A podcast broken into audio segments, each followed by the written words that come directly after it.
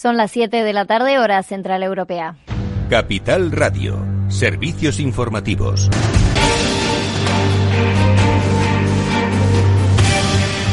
Buenas tardes. El Ministerio de Sanidad ha comunicado este lunes tres muertes por coronavirus desde el viernes y 164 nuevos contagios. El director del Centro de Coordinación de Alertas y Emergencias Sanitarias, Fernando Simón, ha dicho que se ha detectado un incremento de casos en 15 provincias.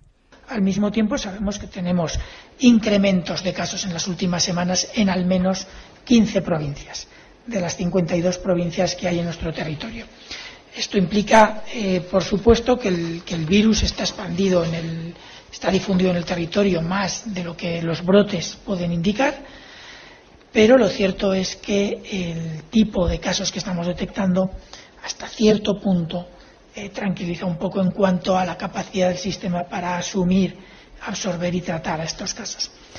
Y seguimos hablando del coronavirus y nos referimos a los tratamientos. La vacuna que desarrolla Pfizer junto a la alemana BioNTech será tramitada por la vía de urgencia por la Agencia del Medicamento de Estados Unidos, un paso que abre la puerta a una posible aprobación de la vacuna en un plazo inferior a seis meses. La carrera por liderar el desarrollo de la vacuna contra el coronavirus sigue avanzando mientras Moderna, Novavax y Pfizer son los más avanzados. Moderna inicia este mes la fase 3 de sus ensayos con 30.000 pacientes. Novavax recibe recibió la semana pasada una inyección de 1.600 millones de dólares del gobierno estadounidense para desarrollar su vacuna y en la jornada de hoy Pfizer ha comunicado esa decisión que le permitirá recortar los plazos. Además, eh, hablamos de Moderna porque la firma Jeffries ha aumentado la calificación de la acción de esta compañía a comprar. Y seguimos hablando de compañías americanas. Nos referimos a Pepsi, que ha superado las estimaciones de ingresos por el impulso de las ventas de snacks durante el confinamiento. Sin embargo, los ingresos en la unidad de bebidas de Pepsi en América del Norte cayeron un 7%, ya que los restaurantes y las máquinas expendedoras permanecieron cerrados, mientras que los eventos deportivos se retrasaron. Los beneficios netos atribuibles a la compañía cayeron a 1.650 millones de dólares, cuando el año anterior estaban en los 2.040 millones de dólares. El primer ministro holandés insta a Sánchez a buscar una solución dentro de España. El primer ministro Mark Rutte instó a este lunes al presidente del gobierno Pedro Sánchez a buscar una solución dentro de España y subrayó que no va a ser fácil llegar a un acuerdo para el Fondo de Reconstrucción post pandemia del coronavirus. Sánchez ha viajado este lunes a La Haya para un almuerzo con Rutte en su objetivo de lograr un acuerdo ambicioso y solidario para un fondo europeo de ayuda contra el impacto económico del coronavirus y además Rutte quiere exigir reformas a cambio de la ayuda que se entregue a los países en problemas los más afectados son Italia y también España. Y hablando de datos económicos, la IREF empeora su previsión del PIB español, espera una contracción de hasta el 12,2%. La presidenta de la Autoridad Independiente de Responsabilidad Fiscal, Cristina Herrero, ha avanzado este lunes que la institución ha empeorado sus previsiones macroeconómicas para este año al elevar en medio punto porcentual la caída del Producto Interior Bruto prevista inicialmente que se situaba entre el 8,9 y el 11,7% hemos revisado a la baja nuestras previsiones de crecimiento para 2020, en línea con eh, otras instituciones y organismos eh, nacionales e internacionales. Nuestras previsiones actuales apuntan a una caída mayor del PIB en 2020 en el entorno de medio punto eh, por encima de las previsiones anteriores, con una recuperación incompleta en 2021, pero en este caso ligeramente más favorables que la prevista en el escenario más benigno del anterior informe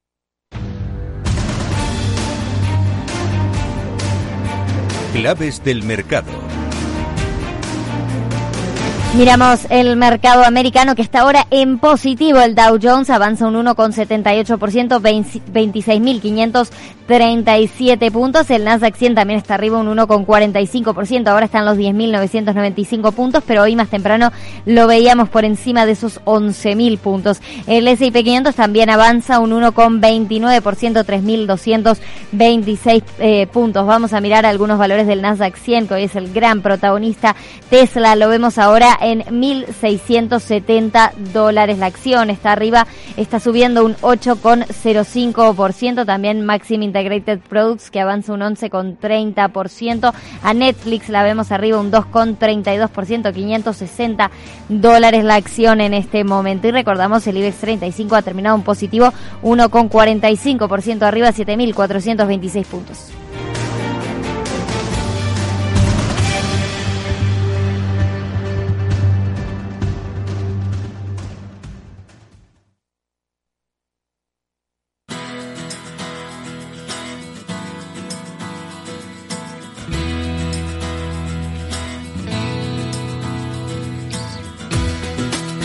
Después del trabajo, After Work, con Eduardo Castillo, Capital Radio.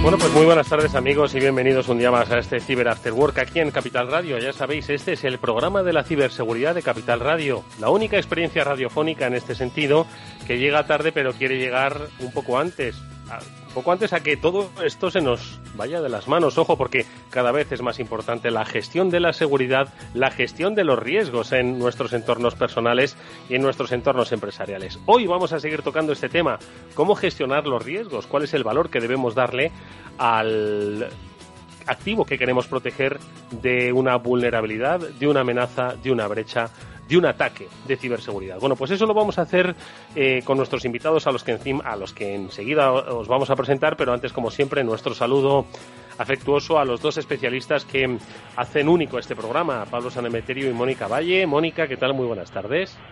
Hola, buenas tardes a todos. Un saludo para Pablo Sanemeterio. Pablo, ¿qué tal? ¿Cómo estás? Hola a todos nuestros oyentes. Muy bien, eh, se nos ha oído entrecortado Pablo, esperemos que no tengamos ningún problema con él, pero bueno, ahora enseguida le vamos a dar paso. Bueno, pues de gestión de riesgos vamos a hablar porque estará con nosotros el responsable del área de consultoría de ciberseguridad de AON. Nos van a hablar de algunos aspectos de un interesantísimo informe que han hecho sobre la ciberseguridad, los ciberriesgos y, por qué no, los ciberseguros. Si nos da tiempo hablaremos, si no, no os preocupéis que tendremos muchos programas por delante. Pero también vamos a tocar otro tema interesantísimo con Pablo y con Mónica, el de los back bounties. Eso que cuentan en las noticias normalmente, a las que ahora nos vamos a referir, de que un especialista haya una vulnerabilidad de un sistema X y además le han pagado por ello. Bueno, pues estos especialistas de ciberseguridad hacen el back bounty, es decir, son los que quizás como un hobby, quizás como un complemento salarial, encuentran, monitorizan y auditan sin que nadie se lo pida, oiga, eh, eso sí, luego con recompensa los diferentes eh, problemas que pueden tener las compañías. Bueno, pues de esto hablaremos en el programa de hoy con Antonio Fernández, que es un especialista en ciberseguridad y, por supuesto, un experto en backpanties. Bueno, pues de todo ello hablamos con nuestros amigos, pero ya mismo comentamos un par de noticias con Pablo y con Mónica.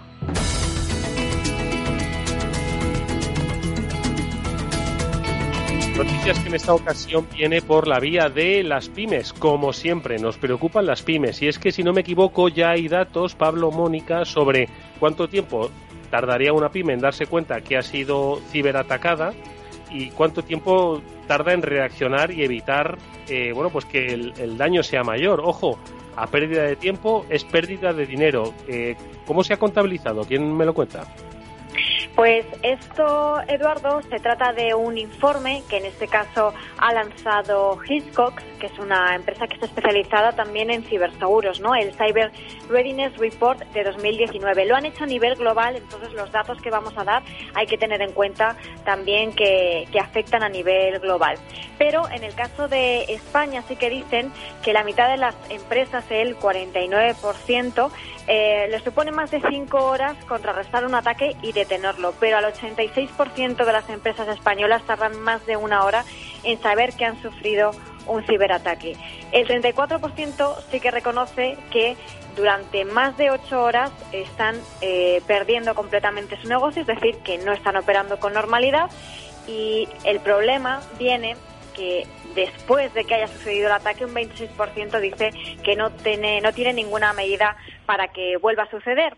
Eh, lo que decía a nivel global es que de todos los países analizados, pues España no está en una buena solución en cuanto a ciberseguridad, porque hay otros países que sí que toman muchas más medidas cuando estamos hablando de pymes y de micropymes, ¿no? Pues, por ejemplo, eh, a nivel global, el 6,5 de las pymes, solamente el 6,5 destinan eh, recursos. Eh, entre las pymes destinan un 6,5 de su presupuesto a ciberseguridad, eso sí. Pero, ¿qué ocurre? Que en otros países, como en Bélgica, como en Holanda, Gran Bretaña o Alemania, eh, invierten mucho más, llegando hasta el 11,5% del presupuesto. Entonces hay que tener en cuenta que para poder eh, detener las amenazas, prevenirlas, hay que invertir en esa ciberseguridad. Bueno, pues eh, ojo, porque de lo que hoy vamos a hablar con nuestro siguiente invitado de AON es de eso precisamente, de cómo medir el impacto que tendría una amenaza de ciberseguridad. ¿Por qué? Pues porque debemos gestionar los riesgos y esto nos debe decir pues qué es lo que debemos proteger, qué es lo que pasa si no lo protegemos, qué es lo que pasa si lo perdemos y qué es lo que pasa si nos atacan. Bueno, pues ojo porque todo se puede medir. Muchos decís, ¿de qué me sirve la ciberseguridad si no si no sé qué puedo perder? Bueno, pues ya se puede medir todo, así que mucho cuidado. Una noticia más, Pablo, es con respecto a una amenaza que de nuevo sobrevuela, si no me equivoco, el sistema Android aplicación que ocultaba un troyano que se llama Joker y en este caso el, malware lo que hacía es en lugar de pues, tradicionalmente han debido estar mandando mensajes SMS en los que eran de tarificación premium y a través de ahí es donde conseguían sacar el, el dinero el fraude de los malos ahora han cambiado quizás a un escenario un poco más antiguo que quizás te pueda sonar 10, 12 años, 14 igual, en los cuales lo que te hacían era suscribirte a servicios premium. Y en eso se eh, facturándote mes a mes 2, 3, 4, 5 30 euros, lo que fueran, los malos te iban sacando el dinero. Entonces, en ese sentido, hemos dicho a los, a los usuarios de teléfonos móviles para prevenir estas estafas, eh, hablar con vuestro operador, el, que, el que os dé servicio, y decirle que os bloquee los servicios de SMS Premium y de números 806 y similares. Eh, curiosidad que tenía el ataque es que dentro del propio fichero estaban ocultando el, el malware de una forma un poco curiosa que no se había visto hasta ahora y eso es lo que les ha estado permitiendo pues pasarse quizás algunos controles de la, de la Play Store de Google. Bueno, pues eh, eh, ojo con las siempre amenazas presentes en los sistemas operativos. Vamos a daros ahora con nuestro primer invitado las claves sobre cómo empezar a medir los riesgos en vuestra empresa. Si estáis empezando, igual hasta llegáis tarde, pero bueno, se lo preguntamos a nuestro invitado de ahora. After Work con Eduardo Castillo.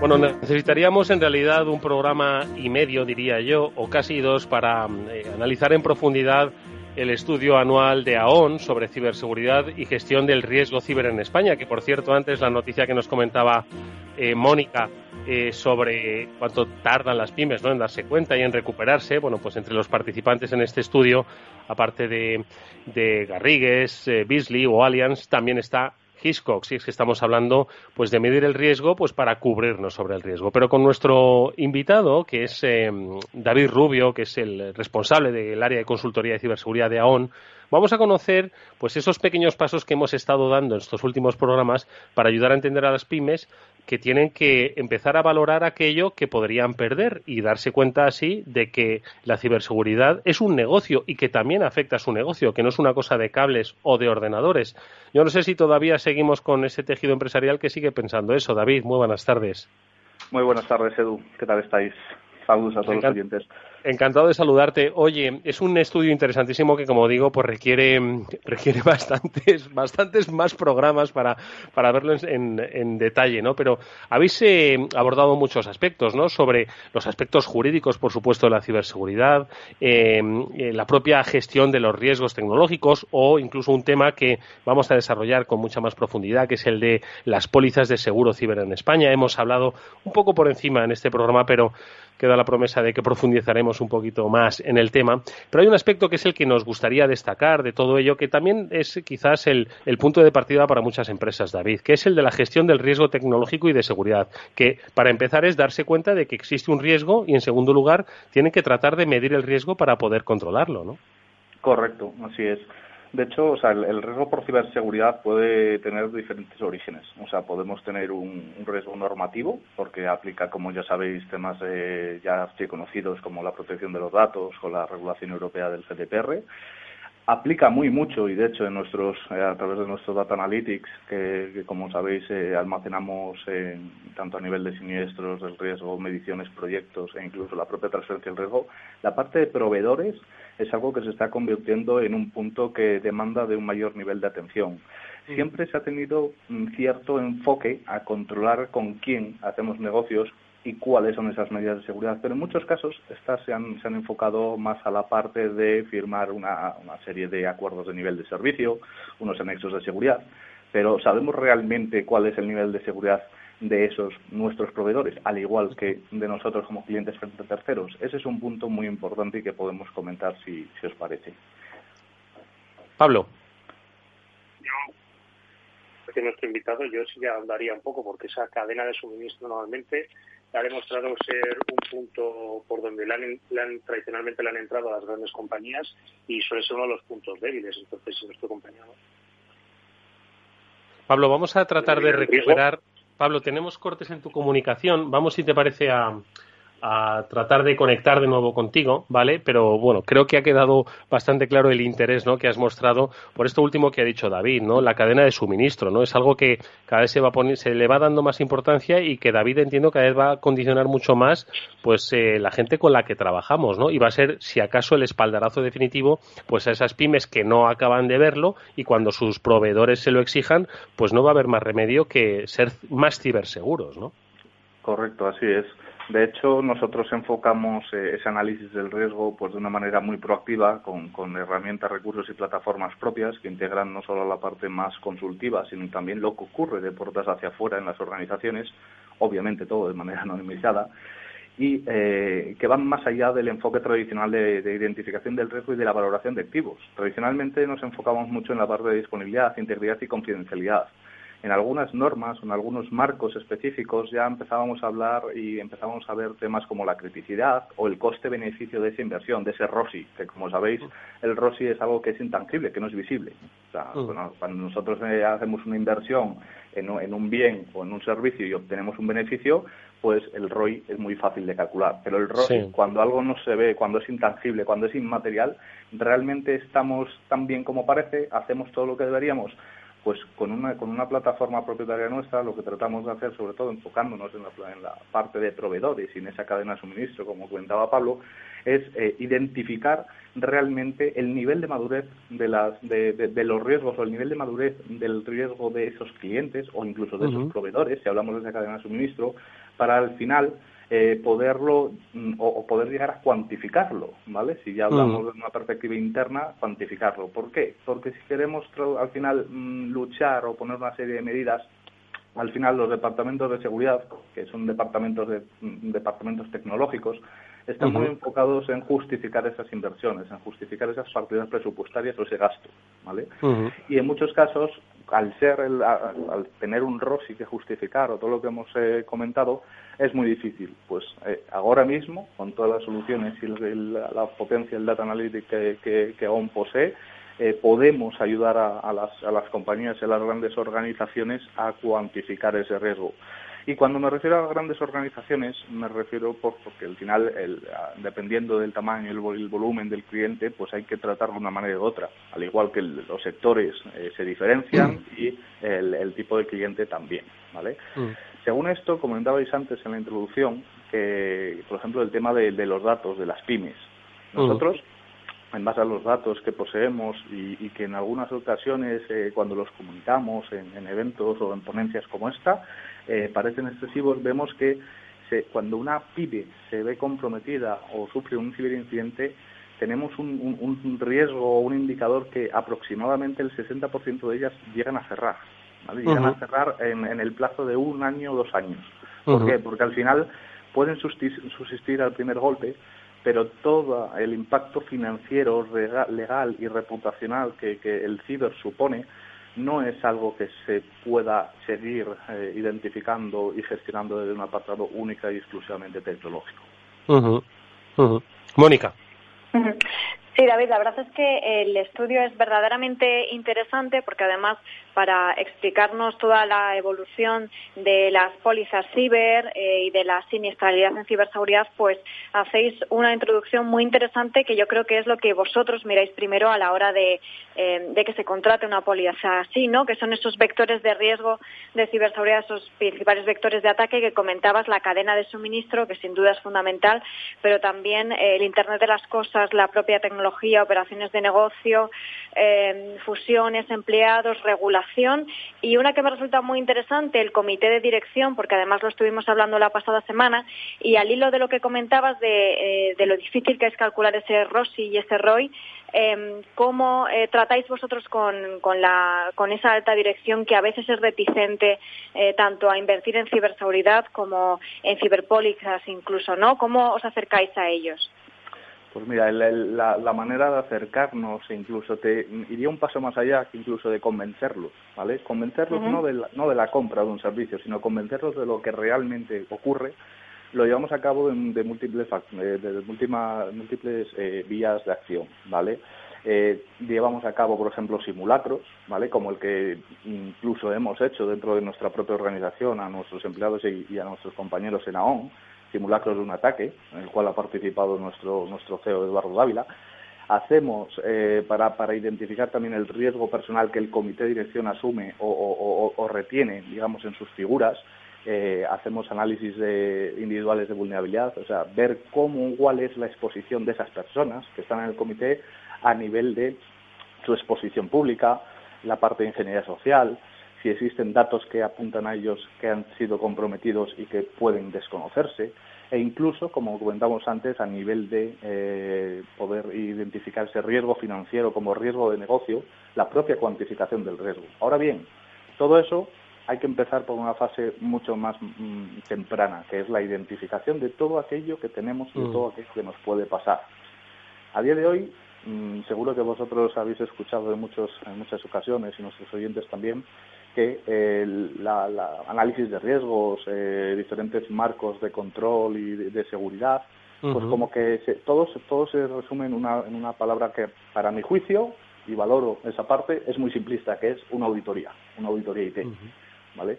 La auditoría IT, al fin y al cabo, dependiendo de su enfoque y de cuál haya sido la necesidad que ha despertado ese trabajo, tiene uno y otro. Podemos estar hablando de una auditoría financiera que tiene una componente tecnológica, pero donde solo se revisa la parte más procedimental y la parte eh, más cercana a, ese sistema económico-financiero, como puede ser un SAP, en definitiva un ERP. ¿Vale? Pero, ¿qué ocurre con todo aquello que va más allá? ¿Dónde está esa auditoría técnica, ese pentesting, ese análisis de vulnerabilidades, eh, esas pruebas de malware, esas campañas de concienciación anti-phishing? ¿vale? El riesgo cyber es mucho más amplio y si lo consideramos como tal, podemos hacer un enfoque mucho más maduro, mucho más robusto para gestionar nuestro propio riesgo dentro de nuestra corporación. Fíjate, y lo que estabas diciendo, David, el riesgo ciber es muchísimo más amplio.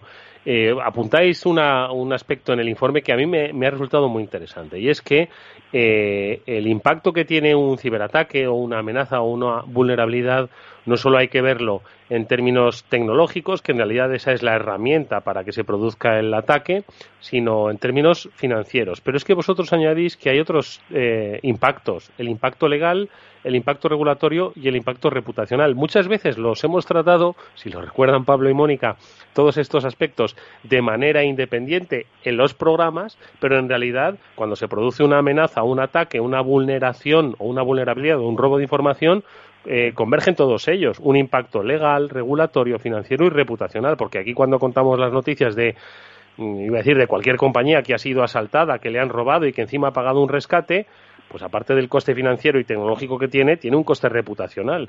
Y eso yo creo que es uno de los aspectos más eh, interesantes e importantes, David, que habría que resaltar, que es que esto pues es un conjunto de cosas, no solo es una cuestión de carácter tecnológico, de cables y de, y de accesos digitales, ¿no?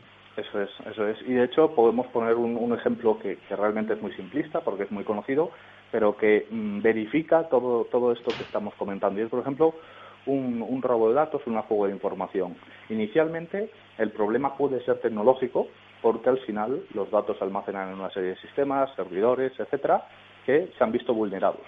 Esa vulneración puede venir provocada por un incidente eh, indirecto por un insider, como nosotros llamamos, que es al fin y al cabo o un empleado deshonesto o un proveedor, que ya sea directo o indirectamente, queriendo o no, persevera y genera ese, ese, origen, genera ese daño, ¿vale? Y ahí tendríamos la faceta más tecnológica, ¿vale? El fallo tecnológico, dicho de alguna manera.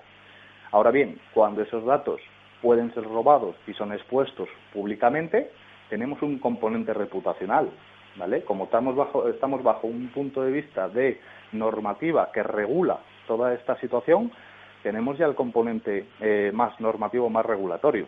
¿Y qué, dónde está la parte legal o la parte reputacional? Cuando nuestros datos son expuestos y públicamente podemos comentar, aunque ya es pasado, pero podemos comentar el, gran incidente que, se produjo en Marriott. Marriott al final tuvo expuesto a más de 500 millones de, de datos de sus, de sus clientes, fueron, no se sabe muy bien si robados, alterados, modificados, vendidos, pero al fin y al cabo fueron expuestos, ¿vale?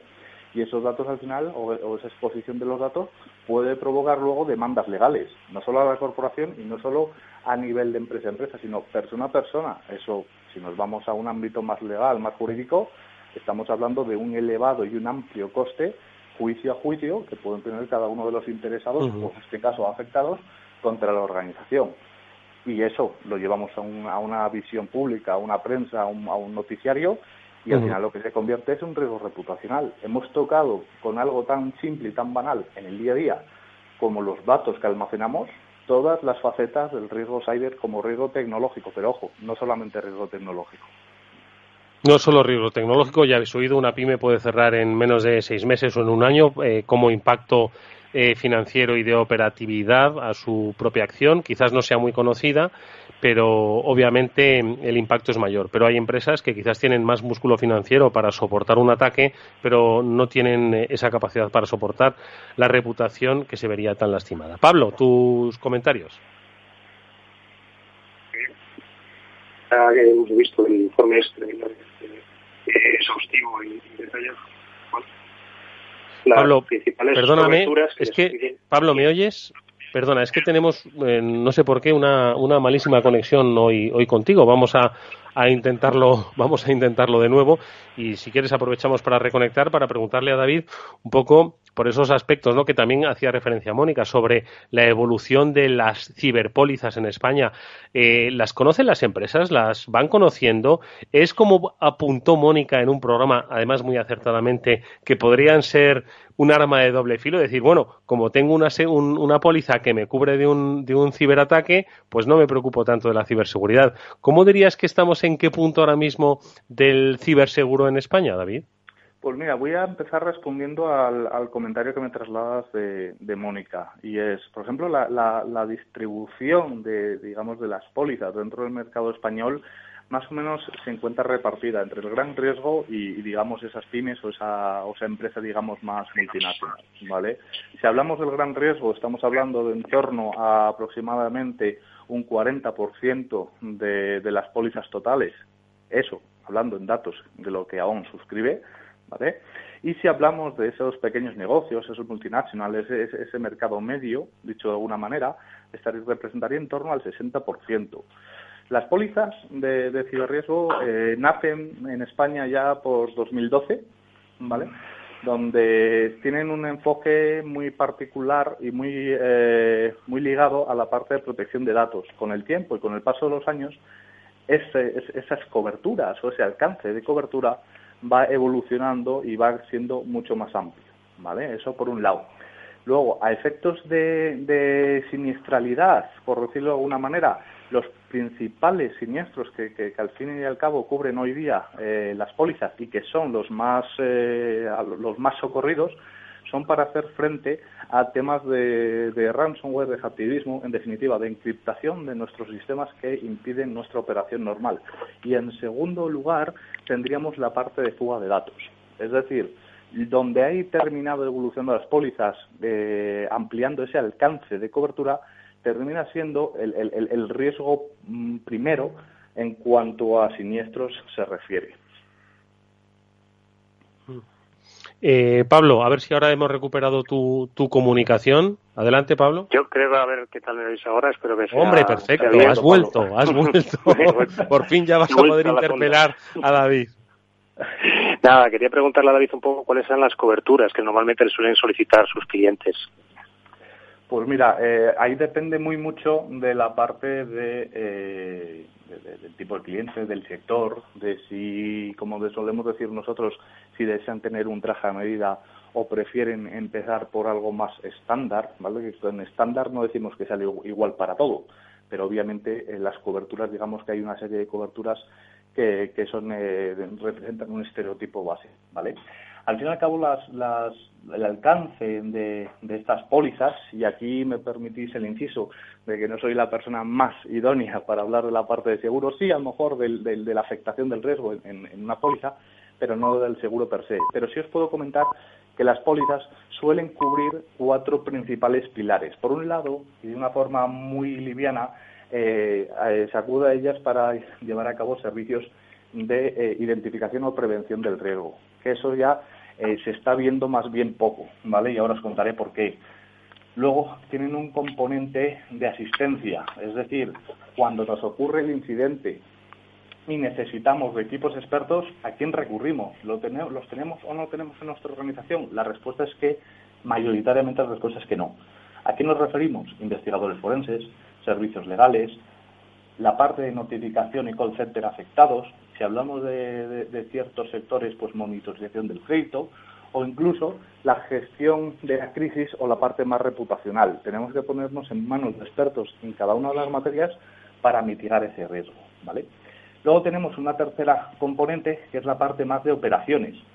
¿Qué, cubre o qué eh, puede ser cubierto por una póliza? Pues, por ejemplo, los costes soportados para mantener o recuperar las operaciones de negocio, la pérdida de beneficio en base al volumen de negocio que tenemos en, dos periodos, eh, periodos igualitarios, o incluso los costes soportados para recrear o restaurar la información y los datos que han podido verse vulnerados expuestos.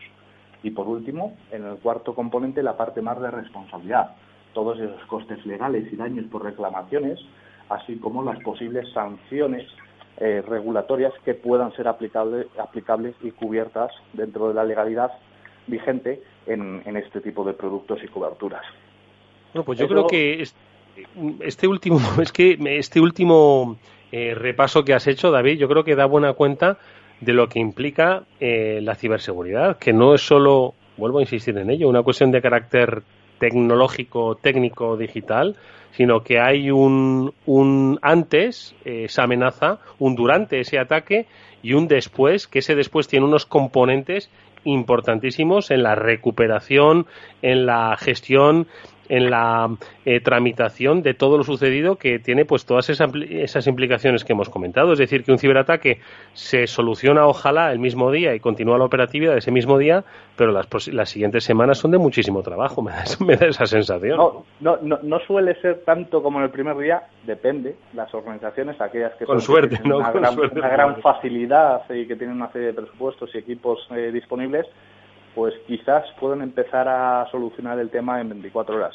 Pero la realidad es mucho mayor. la realidad es que realmente, y, sin ir a la parte más de PYME, que digamos es, eh, es como forzar el número, es forzar la estadística, realmente esa parada de discontinuidad eh, puede incluso rondar entre la semana o las dos semanas. Eso sin ir a grandes riesgos.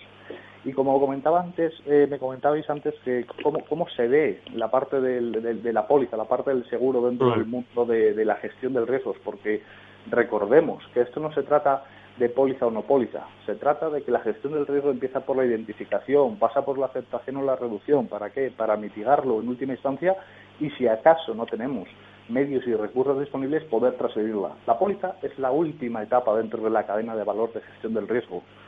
Me preguntabas antes, cuando se hace una transferencia del riesgo, cuando se contrata una póliza, ¿ya podemos dormir tranquilos? Hombre, dormir tranquilos, como se suele decir, a lo mejor el primer año duermes. Ahora bien, si no haces los deberes, si no inviertes, si no mejoras y si no controlas la operación de tu negocio, puede ocurrir que el día de mañana puedas ver que esa, esa prima o se importe la póliza se ve endurecido o incluso te puedes quedar sin ella, porque al fin y al cabo las pólizas están para gestionar esa parte del riesgo que no podemos asumir internamente a nivel de la organización, no para sustituir la inversión que debería hacerse. Bueno, pues ya veis que eh, hay muchísimo trabajo previo, hay muchísimo trabajo durante y muchísimo trabajo posterior. Nos lo ha resumido nuestro invitado en este eh, fabuloso informe. Hablan de la identificación, de la mejora y el tratamiento del riesgo, de la cuantificación del mismo y, por supuesto, luego de la transferencia y de la respuesta ante las amenazas. Es un estudio eh, sobre el estado de la ciberseguridad en España que ha realizado AON y que, como digo, bueno, pues eh, solo hemos visto una pequeña parte interesantísima y muy eh, en profundidad, no obstante, con la ayuda de David Rubio, que es el responsable del área de consultoría de ciberseguridad de AON. David, muchas gracias. A la vuelta del verano yo creo que podremos tener oportunidad de profundizar en estos temas interesantes que son, por supuesto, eh, individuales en su tratamiento, pero transversales en la gestión de las compañías. Gracias, David. Enhorabuena por ese trabajo y hasta muy pronto. Muchas gracias. Buenas tardes. Adiós. After Work con Eduardo Castillo. ¿Está tu bufete bien posicionado en Google? El 77% de usuarios buscan los servicios que necesitan Internet. Si no te encuentran a ti, encontrarán a tu competencia. En comunicación jurídica llevamos 20 años ayudando a dar visibilidad a empresas del sector legal. Web corporativa, estrategias publicitarias, marketing en redes sociales.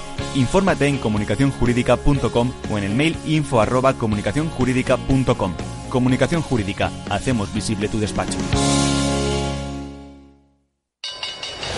¿Quieres aprender a invertir? En XTB encontrarás la oferta formativa online gratuita más sólida del mercado, así como una cuenta demo para que practiques hasta que estés preparado. Entra en xtb.es y apúntate. Producto difícil de entender. La CNMV considera que no es adecuado para inversores minoristas debido a su complejidad y riesgo.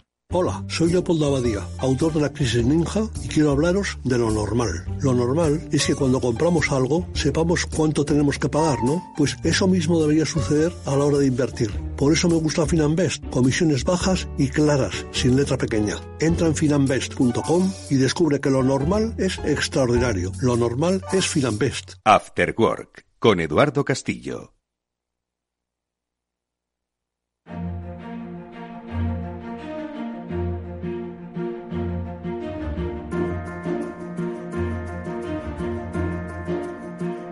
Bueno, pues se llama Bug Bounty y es eh, Pablo y Mónica los que a mí personalmente me han introducido en el concepto. Llegar a hacerlo no creo que en esta vida por lo menos vaya a poder. Se trata de encontrar esas vulnerabilidades que ayudan a las compañías o a los desarrolladores de software, de sistemas, a encontrar aquello que no han podido ver.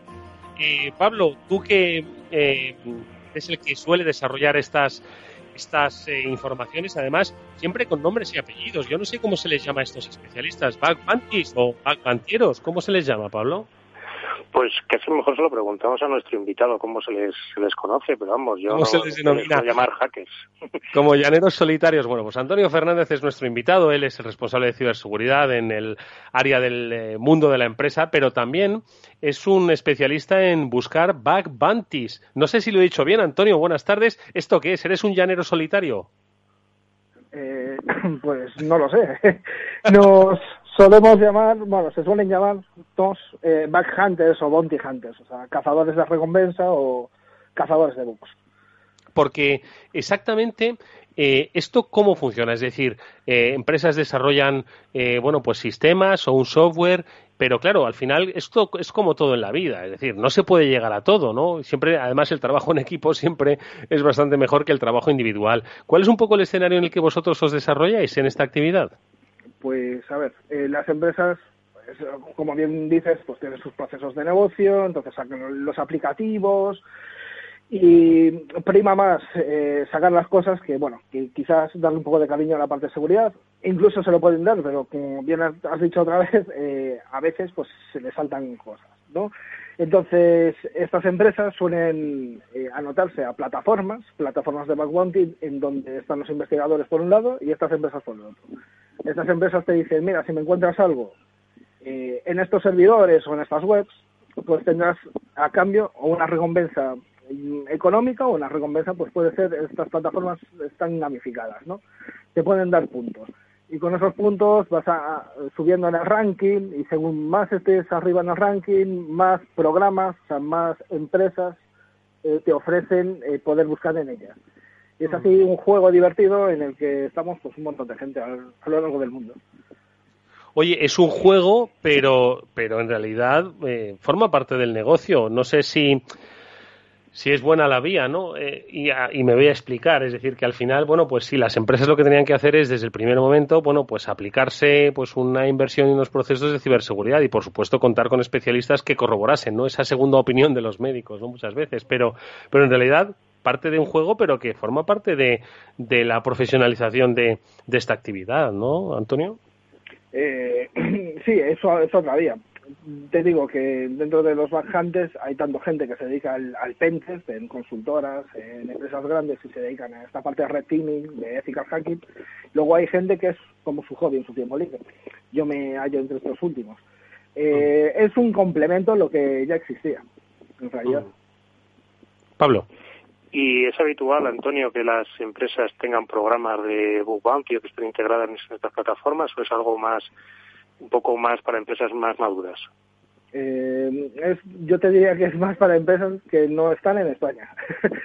eh, fuera de aquí, fuera de España, sí que hay de todos los niveles. Es cierto que igual las más grandes eh, están más maduras y por lo cual se pueden arriesgar ¿no? a, a tener unos programas. Pero fuera de aquí, incluso administraciones públicas están accediendo a, a esta nueva a este nuevo método de encontrar fallos en tu sistema. Moni. Hola Antonio, eh, pues la verdad es que este es un tema muy interesante porque yo creo que es menos conocido para el público en general y es muy interesante pues saber que las empresas y que también a través de muchas plataformas eh, eh, bueno pues los hackers pueden pueden sobre todo no solamente hacer eh, conseguir dinero a través de, su trabajo, ¿no? sino también practicar incluso. En este sentido, bueno, imagino que hay una serie de, de, reglas porque habrá cosas que a lo mejor se puedan hacer, otras que no. Imagino que son las propias empresas las que ponen esas condiciones de hasta dónde puedes llegar y lo que no.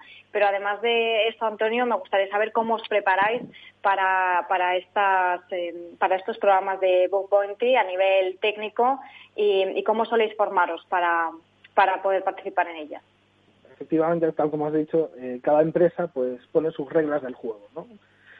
Y luego también, y cada una le importa más que busques una cosa u otra, porque para, para una empresa igual buscar eh, una exfiltración de una base de datos es súper importante, pero para otra pues es menos, ¿sabes? es como medio. Entonces, y cada programa, cada empresa tiene eh, sus normas. Entonces, es muy importante, antes de empezar nada, leer las normas, no incurrir en hacking no ético, porque si sales de esas normas estarías fuera de la protección que se le suele dar al investigador. Y eso, que la comprensión lectora es bastante importante. Que cómo nos preparamos, eh, hay de todo en este mundillo. De hecho, hay mucha gente reconvertida de, de QA o de programación que como tocamos un poco de seguridad, pues probaron en este mundo, hay algunos casos que acabaron trabajando exclusivamente de esto.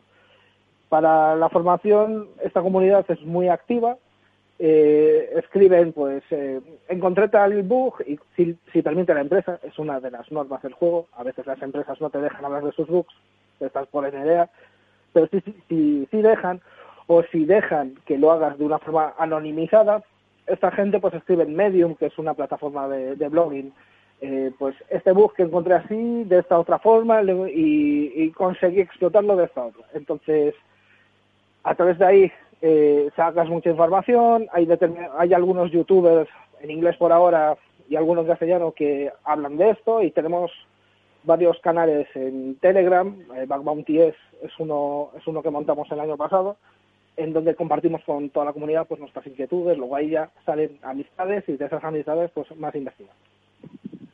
Eh, y una pregunta, Antonio, eh, las empresas que eh, recurren o, o os llaman, eh, ¿qué tipo de empresas son? ¿Son empresas todas que desarrollan software o son empresas que pueden desarrollar un producto físico pero que al final pues tiene conectividad en la red? O sea, ¿son empresas de telecomunicaciones? ¿Cuál es un poco ese perfil? Internacional, por lo que nos has contado, pero ¿cuál es ese perfil?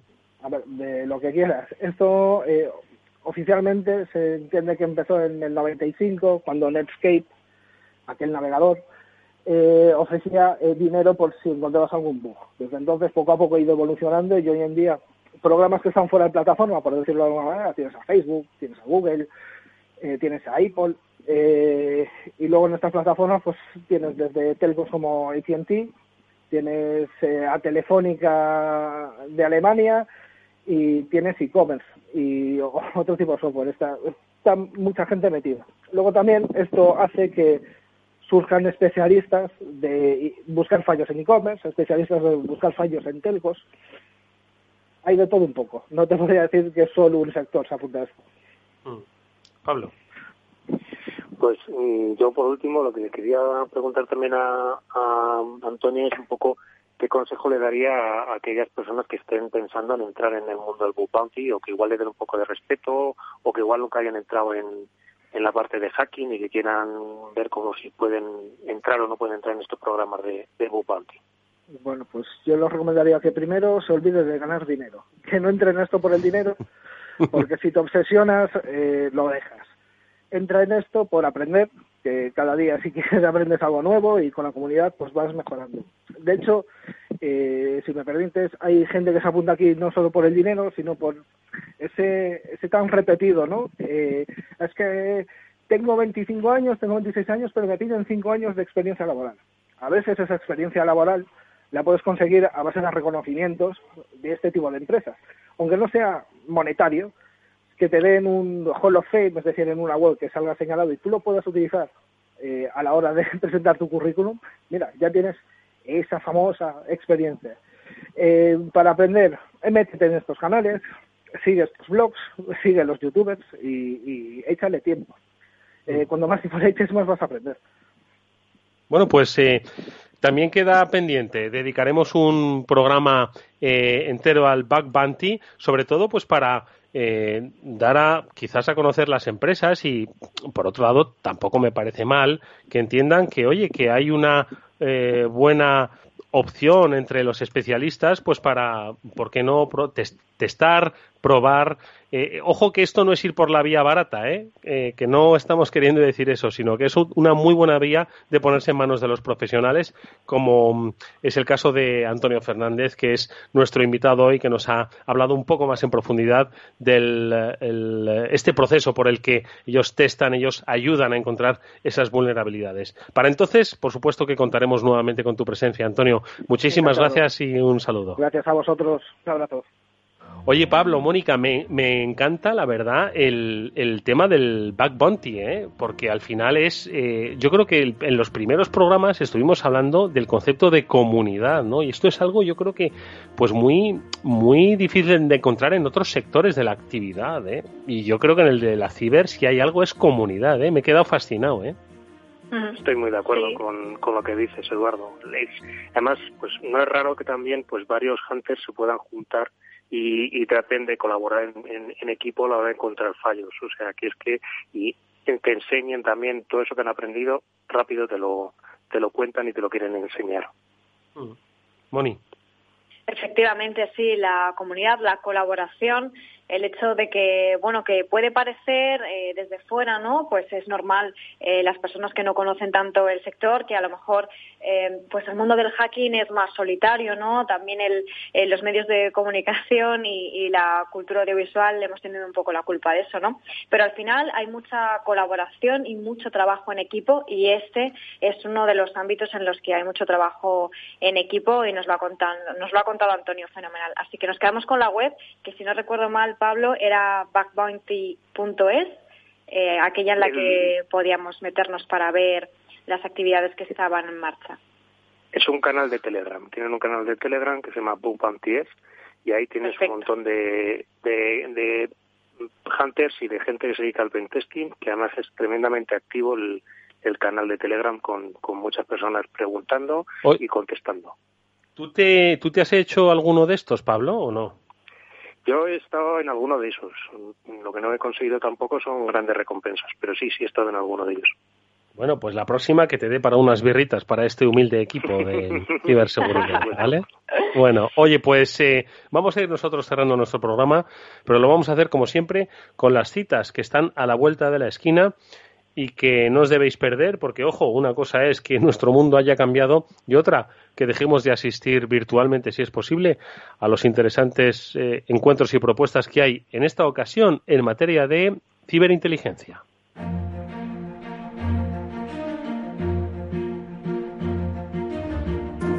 Y esto, Pablo Sanemeterio, ponnos en la pista. La semana que viene tenemos eh, análisis de inteligencia, inteligencia de amenazas. ¿Qué tenemos, Pablo?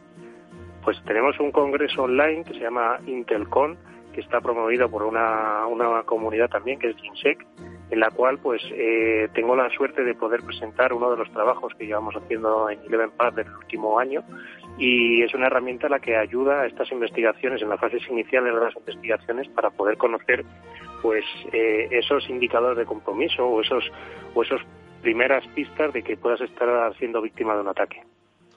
Víctor eh, Nickel es uno de los organizadores. Víctor, ¿qué tal? Muy buenas tardes, bienvenido. Hola, buenas tardes. Oye, Víctor, cuéntanos un poco. Lo primero, eh, coordenadas y lo segundo, temática. Eh, semana que viene, y bueno, y ponentes, entre ellos al magnífico Pablo Sanemeterio. Eso está muy bien. Pero cuéntanos un poco, a ver, ¿qué vais a hacer?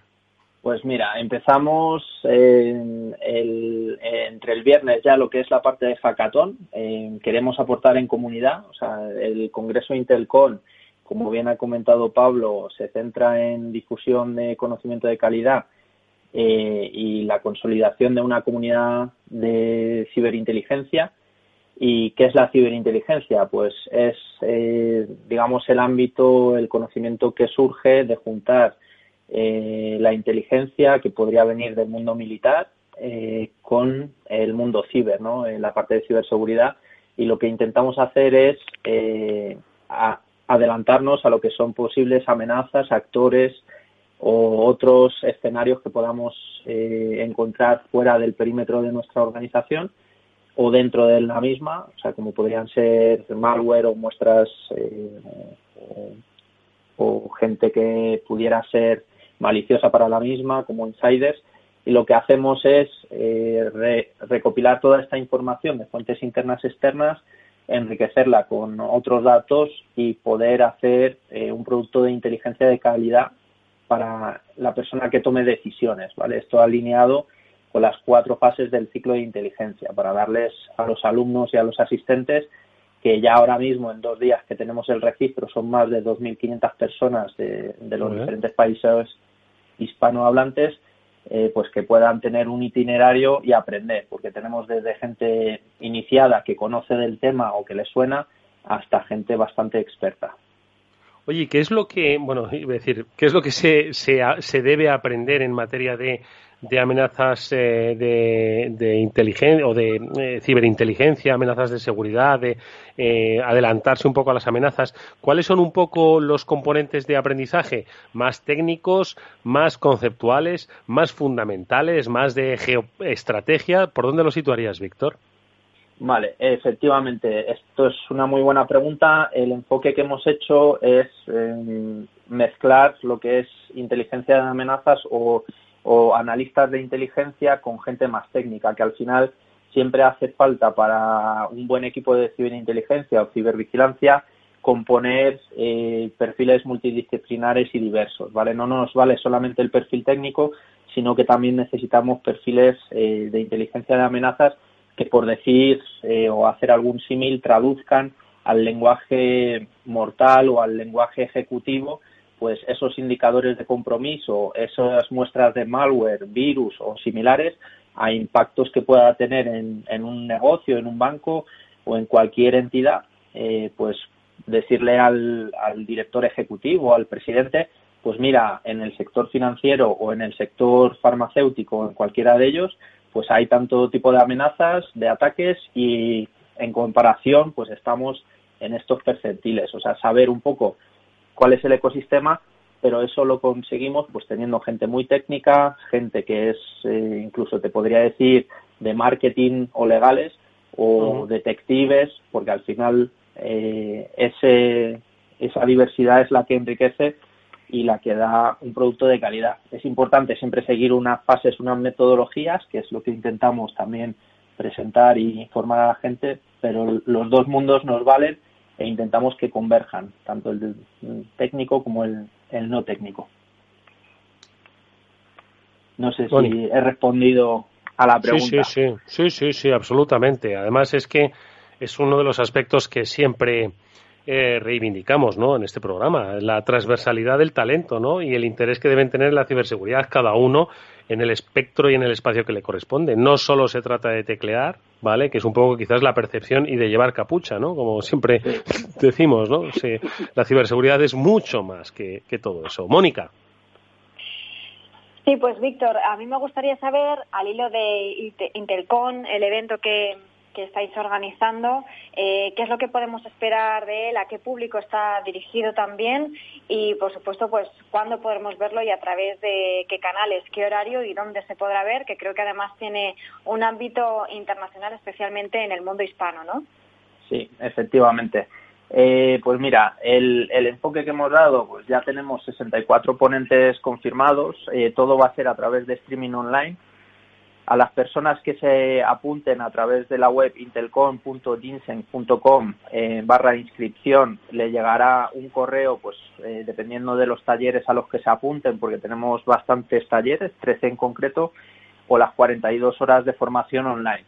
Hemos intentado que sea accesible pues a todos los países hispanohablantes. Eh, la mayor parte del público que tenemos ahora mismo de inscritos pues viene de España con casi mil inscritos, pero tenemos de Argentina, México, Colombia, Chile, Perú, Ecuador, Venezuela, o sea, vamos haciendo, es verdad que tenemos una cola de países con menos, menos gente que podemos, esperamos poder llegar a ellos, pero hemos pensado en todos ellos e intentando ajustar la agenda en un horario que para España sería por la tarde, empezaría el lunes 27 a las 4 de la tarde, tendríamos una inauguración eh, de eh, vamos, representada por eh, Casimiro Nevado de Cyberwall, eh, invitado de INCIBE y del CCNC, y a partir de ahí pues tendríamos las tres salas eh, y, los, la sala taller. El que no pueda verlo lo dejaremos en streaming para que todo el mundo tenga acceso a la información a posteriori, porque es verdad que las dos salas principales más la sala taller pueden coincidir en horario, pero queremos dejar toda la información a disposición del público. Y los horarios pues empiezan desde las 4 de la tarde hasta las 9 de la noche, horario español, pues lo mismo sería eh, desde las 9 de la mañana en Bogotá, 10 Santiago de Chile o 11 Buenos Aires, pues hasta las 3 de Buenos Aires, eh, digamos 3 de la tarde. Hemos intentado que sea accesible a todos y aún así lo dejaremos tanto las presentaciones como los, eh, los datos que nos den los ponentes para que eh, alguien lo pueda ver en diferido. El tema del hackathon empieza mm. antes y terminamos el viernes 31, justo perfecto para irnos de vacaciones. Eso es perfecto, con el trabajo bien hecho y la lección aprendida. Eh, recuérdanos la principal coordenada, dónde puede la gente apuntarse, dónde puede obtener información. Eh, pues eh, la web para el registro y para tener toda la información, agenda, información de ponentes es intelcon.ginseng.com y la inscripción es la misma web intelcon.ginseg.com barra inscripción y luego ahí pues podéis acceder a nuestro Telegram donde estamos muy activos coordinando eh, nuestro Twitter, LinkedIn y demás donde publicamos toda la información. Yo lo que siempre eh, recomiendo, Víctor, es entrar en Google o en vuestro buscador de cabecera, Intelcon, terminado en N de Navarra, Ginseng, y allí toda la información restante os será puesta en bandeja. Víctor Niquel es el, eh, uno de los responsables de este encuentro que empieza ya este viernes. Gracias, mucha suerte. Hablaremos de él y de sus resultados, pero ya será la vuelta, que serán, como siempre, estoy seguro, muy interesantes. Gracias, Víctor. Muchísimas gracias como siempre a Pablo y a Mónica, nuestro agradecimiento amigos por haber estado eh, dando eh, coherencia a este fantástico programa que es el de la ciberseguridad, que como ha dicho hoy nuestro primer invitado, esto no solo es una cuestión técnica, esto es una cuestión de muchos aspectos que tienen que ver con la empresa, con las personas. Seguiremos hablando de ello, por supuesto, en nuestro próximo Cyber After Work. Gracias Pablo y Mónica. Aquí siempre Eduardo. A vosotros. Y nosotros nos despedimos ya esta mañana, como siempre, que habrá más After Work a partir de las 19 horas. Alberto Coca gestionó técnicamente este programa. Adiós.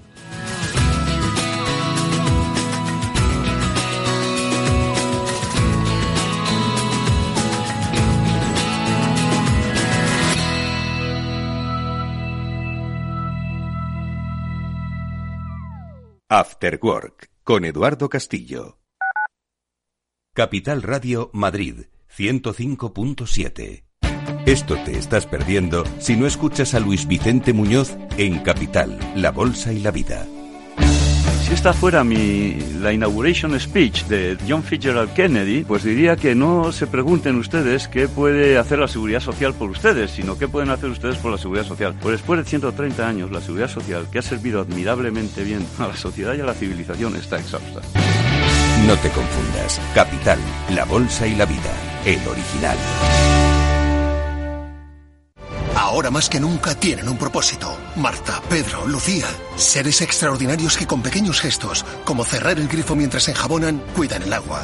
Únete a ellos. Descubre tus superpoderes en canal de Isabel El poder está en tu mano. Cuidando el agua, cuidamos de todos. Canal de Isabel II. Capital Radio. Siente la economía.